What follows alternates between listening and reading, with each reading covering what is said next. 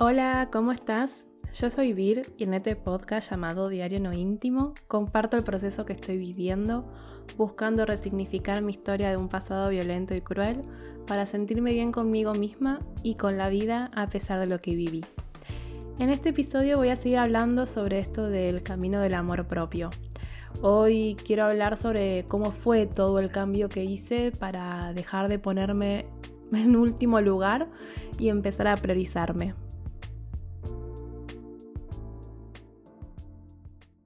El siguiente episodio está destinado solo para personas adultas. También hago esta aclaración porque voy a hablar sobre temas que te pueden sensibilizar y quizás estás en un momento en el que preferís no escuchar sobre temas sensibles. Si es así, pone pausa y hace o escucha otra cosa que te haga sentir bien. Y si te quedas escuchando el episodio, gracias, muchas gracias. Bueno, nuevo episodio, es la primera vez que lo estoy grabando el domingo a la noche. Por la general siempre es a la mañana y, por eso se escucha el gallo del vecino. Ahora creo que hay una chicharra o un grillo, pero bueno. Eh, son las cosas buenas de no vivir en una ciudad. Los ruidos que tengo son eh, de animales. Bueno, eh, yo no puedo creer que ya hice 40 episodios del podcast. O sea, el otro día estaba organizando los temas para hablar en los próximos episodios y me di cuenta que en dos meses se cumple un año de que publiqué el primer episodio y bueno, se cumplen los 50. O sea, juro que no lo puedo creer. Eh, porque aparte, yo antes pensaba, ¿no? Ay, pero ¿de qué voy a hablar?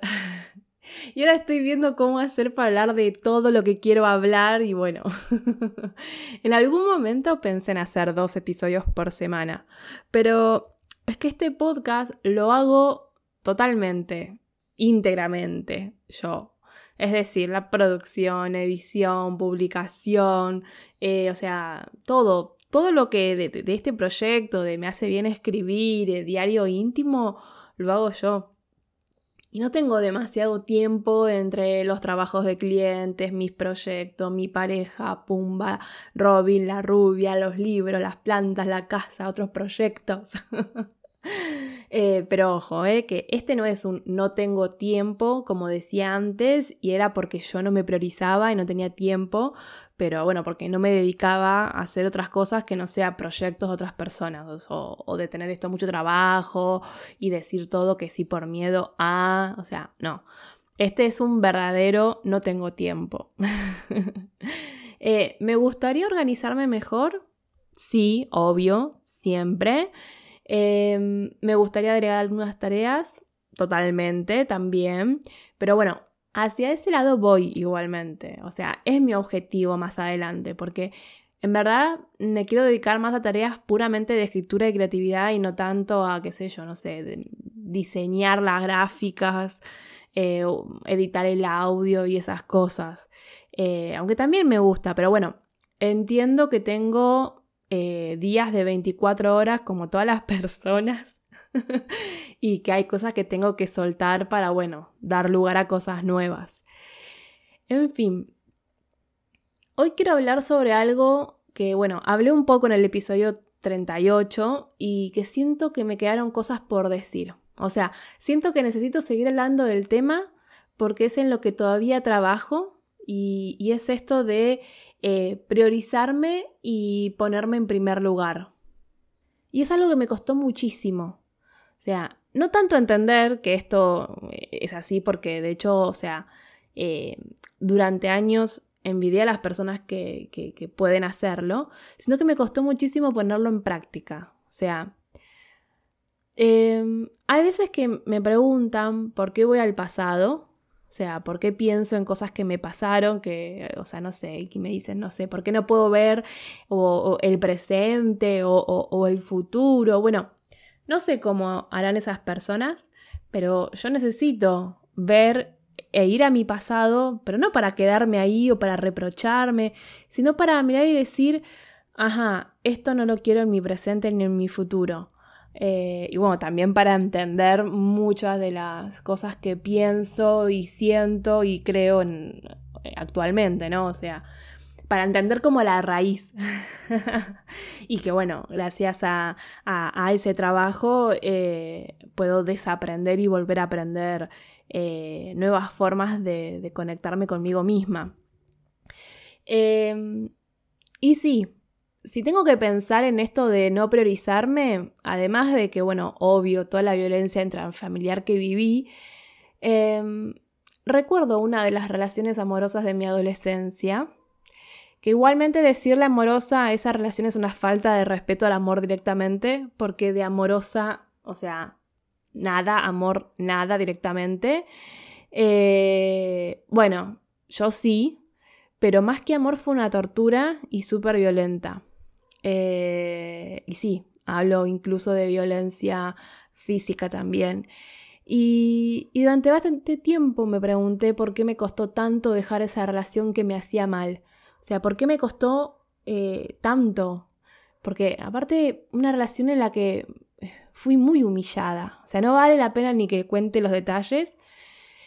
Em, pero sí puntualmente hubo una situación en específico que me hizo decir hasta acá. Y, y eso fue cuando me enteré que la otra chica con la que estaba también en una relación estaba embarazada de cinco meses. Y, y yo ahí dije, no, listo.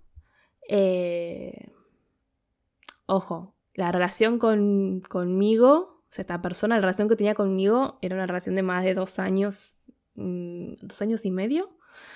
Eh, no sé, la relación con la otra chica, me imagino que por lo menos cinco meses. Pero bueno, o sea, volviendo a lo que decía, cuando me entero que la otra chica estaba embarazada de cinco meses, dije, bueno, hasta acá llegó.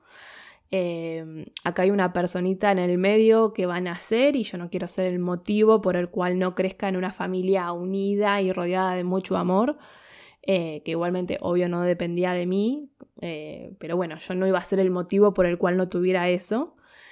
Eh, porque bueno, yo sé muy bien lo que es nacer y crecer en un ambiente donde no hay amor, entonces yo no le puedo hacer eso a un, a un bebé o a una bebé. O sea, así que me obligué a ponerle un fin a todo eso. Pero igual ahora me doy cuenta que es algo que, que, repetí a lo largo de mi vida y no solo con mi ex, o sea, con esto del miedo al rechazo, miedo al abandono. Eh, yo dejé pasar muchísimas cosas en diferentes tipos de relaciones. Muchas cosas injustas, violentas, abusos. Y, no hablo solo de abuso sexual, hablo de abuso también psicológico, abuso en saber que la otra persona te va a decir que sí a todo porque está eh, o se siente en una situación de vulnerabilidad eh, e igual le pedís cosas que no corresponden. Entonces, eh, abuso como eso de, aprovecharse de la otra persona, ¿no? no sé, de haberte dado cuenta de los puntos débiles de una persona y usarlas a tu favor en detrimento de los beneficios de la otra persona, ¿no? Y, y no es que no me daba cuenta, que me hacían eso. Me daba cuenta y lloraba de bronca, de impotencia, de dolor. Porque como les dije, y ya no me da, no me da vergüenza admitirlo, eh, yo veía a otras personas que ponían límites, que se hacían respetar, que priorizaban sus deseos. Y a mí me costaba tanto hacer eso que, que, eh, lloré muchísimo. Eh, lloré mucho por no poder hacerlo. Porque aparte acá entra la parte en la que, bueno, se refuerza una de las heridas de mi niñez y, que es que no puedo confiar en nadie. Eh, y también esto de ver todas las personas como potenciales amenazas, sentirte débil, sentir que cualquiera puede lastimarte. Y, entonces vivís con, no sé, con la guardia en alto siempre, o sea, vivís a la defensiva. O sea, no te relajas porque en cualquier momento te van a dar el golpe y no sabes de dónde va a venir. Eh, pero entonces, dejar de lado mis deseos, mis beneficios, mis emociones, para hacer lo que otra persona quiera, eh, lo hacía porque creía que de esa forma esa persona no se iba a enojar conmigo y no me iba a lastimar. Pero eso es lo opuesto al amor propio y era la forma más cruel de lastimarme a mí misma. O sea, Dejo de hacer lo que yo quiero para hacer lo que la otra persona quiere, para así no me lastima, pero haciendo eso me estoy lastimando a mí misma. Y, y bueno, esto, ¿no? Dejar de ser yo, dejar de lado lo que quiero, lo que deseo, y, y me convertía en la persona que el resto de las personas quieran. Eh, al final es como no termino de saber quién soy. porque soy muchas personas y porque aparentemente en algún momento logré ser tantas personas como tantas amistades y relaciones tuve, ¿no? Y con esto de que no se dejen conmigo, de que no me dejen, siempre haciendo lo que el otro o la otra quería, ¿y yo? Eh, Hablé sobre esto en el episodio 38, cuando hablé sobre los niños y niñas sobreadaptadas, que bueno, que son esos niños y niñas que siempre hacen lo que se espera de ellos, porque no molestan, no interrumpen, obedecen, son buenos, ejemplares. Eh, pero eso es a un, a un costo altísimo, o sea, un costo a nivel salud mental y física altísima, porque encima es algo que eh, adoptas y que recién de grande te empieza a, caer la ficha y a darte cuenta. Eh, de grande digo muchos años y como digo, tener que desaprender lo que uno aprendió y volver a aprender algo nuevo no es fácil. Em, ahora, lo ahora lo importante es que aprendí a irme de esas relaciones. Ojo, Todavía no es que, o sea, tengo la fuerza, ponele, de irme rápido o a tiempo, eh, aunque justamente nunca sé cuándo es a tiempo, porque como, como que soy una persona que doy siempre bastantes oportunidades y que pienso, ay, bueno, quizás no se dio cuenta, quizás está mal por algún motivo, quizás esto, quizás aquello, y bueno, hasta que en algún momento a mí la soga se termina cortando eh, por suerte cada vez más rápido, eso es verdad. Y, y ahí es donde viene todo un momento de reflexión y pienso en por qué tuve que pasar por todo eso para respetarme y priorizarme, ¿no? Que va más allá de alguna relación puntual. Eh, porque, no sé, pienso también en por qué no tuve la posibilidad de crecer en un ambiente, en una familia que me enseñara a respetarme y priorizarme. Em, que al final es el cuento de nunca acabar, porque ya está, no hay por qué, y si lo hay, tampoco es que la respuesta me va a devolver todo, todos los años que ya viví. Y hoy por hoy entiendo que mi salud mental es todo, y se me viene a la mente la parte del tema de, no te va a gustar, del tema comodín, que, que dice eso de Basta de cientos de días nublados, basta de miles de sueños ahogados, cambio lo que tengo por salud mental. Eh, bueno, cantar no es algo en lo que me caracterizo. por más que me encanta hacerlo, pero no, no, no tengo, no tengo educación así vocal, se dice. Nunca estudié canto. O de chica. Y eso que mi madrina, mi tía, cantaba re bien, pero no, no, en esa época no me, no me dio por, que me enseñara. Eh, pero bueno, eh, ese tema, como di, me gusta mucho y, y, no sé, cada vez que fui a un recital o cuando puedo lo canto casi a los gritos. Em, y es que, como decía, me di cuenta que mi salud mental es importantísima. Em, hay una frase que digo desde hace muchos años y que la usé mucho en, las bios de, los perfiles de las redes sociales y, es que vivo buscando el equilibrio. Y, no, no tiene que ver porque, no sé, hablando de astrología, tengo mi sol y luna en Libra. Por más que igual el sol me cae en el grado 29 y 48, o sea, ahí no más de Escorpio. Y, la realidad es que me siento más representada por el signo del escorpión. Pero bueno, dejando de lado este comentario, para mí es muy importante estar en equilibrio. Pero ojo, equilibrio no es felicidad ni alegría. Y eso también me costó entenderlo, porque yo antes creía que equilibrio era sinónimo de armonía y que armonía era sinónimo de bienestar total y que no haya un solo problema ni que suceda nada malo. Y cuando en el 2020 caí en la cuenta que estaba usando una definición de armonía que distorsionaba mi mirada del mundo, o sea, no del mundo, sino de mi mundo, de mi entorno, de mi vida, de mi presente, fue como, uff, acá tenemos que reformular un par de cosas. y fueron kilómetros y kilómetros de tinta que escribía en cuadernos y, que también escribía en la computadora para entender y, tener una mirada diferente, eh, que todavía la sigo construyendo. Hoy equilibrio para mí es un momento en el cual intento relajarme y sentirme bien y para eso debo tratarme bien y tratarme bien es ponerme en primer lugar. Que sea alguna situación que me perturba, que no me gusta, que me hace sentir ansiedad o angustia, tomar la decisión y ya no quedarme. O sea, me voy, aunque sea la otra habitación, y, también elegir no ir o no exponerme a esas situaciones o personas.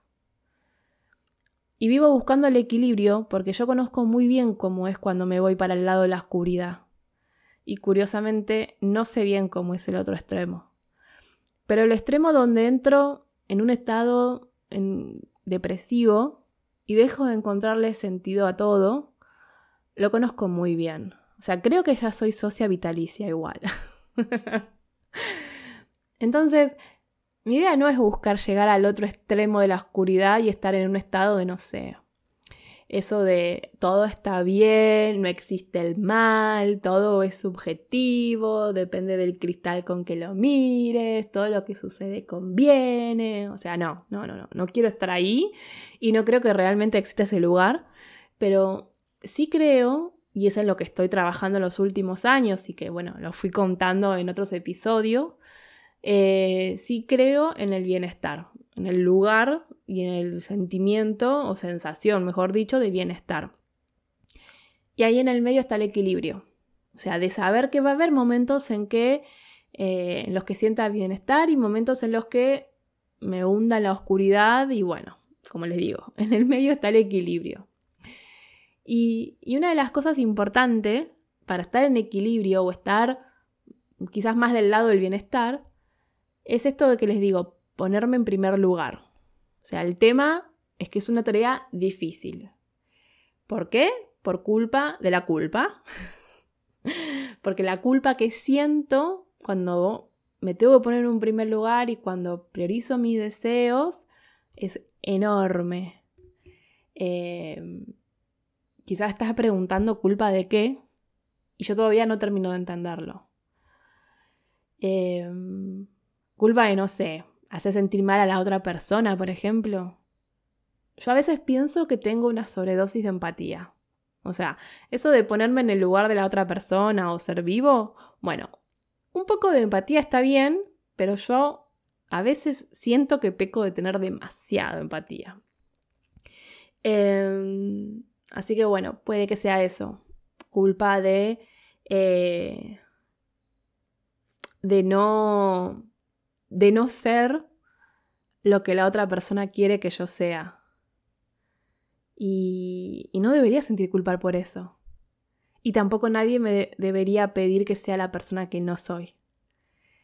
Eh, porque también está que, por ejemplo, durante mucho tiempo entendí que amor propio era lo mismo que egoísmo.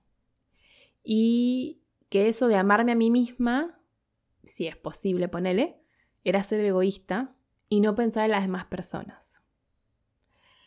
Em, y ni hablar que todavía, o sea, sigo intentando entender qué es eso de amarme a mí misma. O sea, ¿qué significa amarme a mí misma? Que, por ejemplo, no sé, em, bueno, el otro día pensé en esto de que amor propio es amar cada milímetro de mi cuerpo incluyo, incluso aquellos que para algunos ojos de la sociedad son imperfectos. Por ejemplo, las cicatrices. Y, yo durante mucho tiempo odié mis cicatrices y odié a mi cuerpo por tener cicatrices. Y hoy las amo. O las respeto, mejor dicho. No, mejor las admiro. Sobre todo eso, las admiro. Porque yo antes las veía como un signo de debilidad, como un signo de ahí hubo debilidad porque se rompió. Y hoy las veo como un símbolo de fortaleza. De aquello que se rompió y que mi cuerpo, y bueno, en el caso de los daños psicológicos, mi psiquis, hizo una fuerza tremenda para volver a unir lo que se rompió y que yo pueda seguir adelante. Y si bien es verdad que así como tengo cicatrices, también tengo heridas y tengo traumas, que vendría a ser como, como si estuviera rota en algunos lugares, eh, no de mi cuerpo, porque mi cuerpo hace un trabajo maravilloso para cicatrizar y doy fe de esto porque van 20 días de la cirugía y ya está todo cicatrizado. O sea, el miércoles ojalá me quiten los cuatro puntos que me quedaron por fuera, porque después, bueno, el resto todos son internos. Eh, pero a lo que iba con eso de, quizás hay lugares de mi mente en los que estoy rota emocionalmente y aún así sigo adelante. Y eso lo tengo que agradecer todos los días, porque es un esfuerzo enorme el que hago. Y empecé de a poco, porque me acuerdo que lo primero que hice fue dejar de seguir en redes sociales a cuentas que me hacían sentir mal. Eh, primero cuentas de redes sociales y bueno, después seguí con las personas. Y, que me hacen sentir mal eh, por los mensajes que transmiten, ¿no? Eso de que no sé, por ejemplo, que te hacen sentir que nunca vas a ser suficiente. Eh, uf, sí. Ese sí es otro tema que estoy trabajando también. El de sentir que nunca voy a ser suficiente para la otra persona. Que siempre me va a faltar algo, que siempre habrá un motivo para hacerme un comentario, para criticarme, para decirme que lo hice mal o que podría haberlo hecho así, WhatsApp. Y, también que cuando pones límites, automáticamente aparece una cara de orto.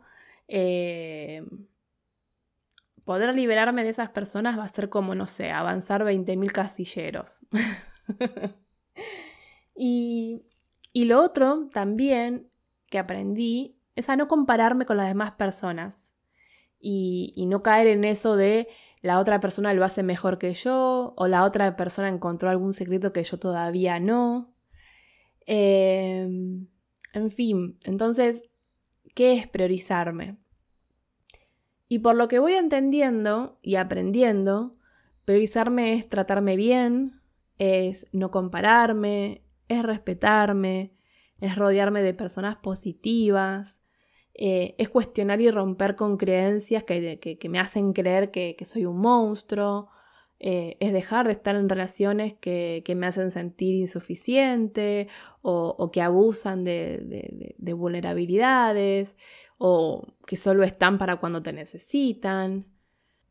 Priorizarme también es cuidarme, es dejar de depositar en las demás personas eso de que alguien vendrá y me rescatará del infierno y la oscuridad. O sea, cuánto mal nos hizo Disney, ¿eh? Eh, es que igualmente nunca creí del todo que eso me iba a pasar porque eh, no creía que cosas buenas me pudieran pasar, pero al mismo tiempo estaba como ese deseo de que en verdad exista alguien que venga a mi rescate. Y la fantasía empezó a hacerse realidad cuando entendí que ese alguien, en primer lugar, tengo que ser yo. Y, el ejercicio de escritura de este episodio que estuve pensando para compartir eh, bueno, es la pregunta a, responder sobre esto de priorizarte. Y, es, ¿qué harías si pudieras tus deseos en primer lugar y que nada más importe? Y, o también, ¿cuáles son esos deseos que te gustaría poner en primer lugar y, bueno, por el motivo que fuera, no lo haces? Y un poco más profundo, ¿no? Si te pasa esto que te cuesta priorizarte, eh, es preguntarte por qué siempre te dejas para último lugar. ¿Por qué crees que aprendiste a dejarte para el último lugar? Y bueno, por hoy dejamos acá. Gracias por estar del otro lado por escucharme, por escribirme, por leerme. Me pone muy contenta hacer este podcast, me da mucha satisfacción eh, el solo simple hecho de, hacerlo. Eh, la otra vez hablaba con mi psicóloga y ella me dice que esto de que todas las semanas me reservo un tiempo para crear el episodio es como si tuviera una, una sesión de terapia extra en la semana. Y, nos reíamos porque decíamos que, se ve que es tanto lo que tengo para sacar hacia afuera y procesar que no me alcanza con una sesión por semana. Eh, porque aparte, además de hacer el podcast, yo sigo escribiendo. Y, el otro día eh, escuché a, Patricia Faúndes, eh, que es psicóloga y da formación en escritura terapéutica a profesionales de la salud mental y bueno, profesionales que trabajen en áreas donde se acompañan a personas en procesos traumáticos o, dolorosos. Y ella decía que hay estudios que aseguran que cuando las personas escribimos de forma terapéutica, eh, o sea, como un objetivo terapéutico, también cuenta como una sesión de terapia y que si encima ese texto se publica y se comparte, como que vale por dos. O sea, vivo en terapia 24 por 7 al final.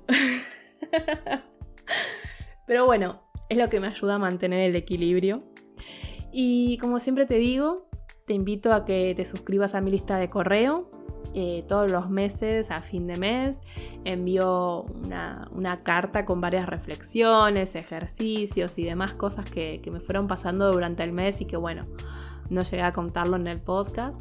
Em, también tengo un canal de Telegram para ir avisando de las novedades porque si bien tengo redes sociales como Instagram y, bueno, voy a, voy a, empezar con TikTok también, eh, las redes sociales con su algoritmo a veces no te muestran si no pagas publicidad. Va, a veces no, en el 99% de los casos.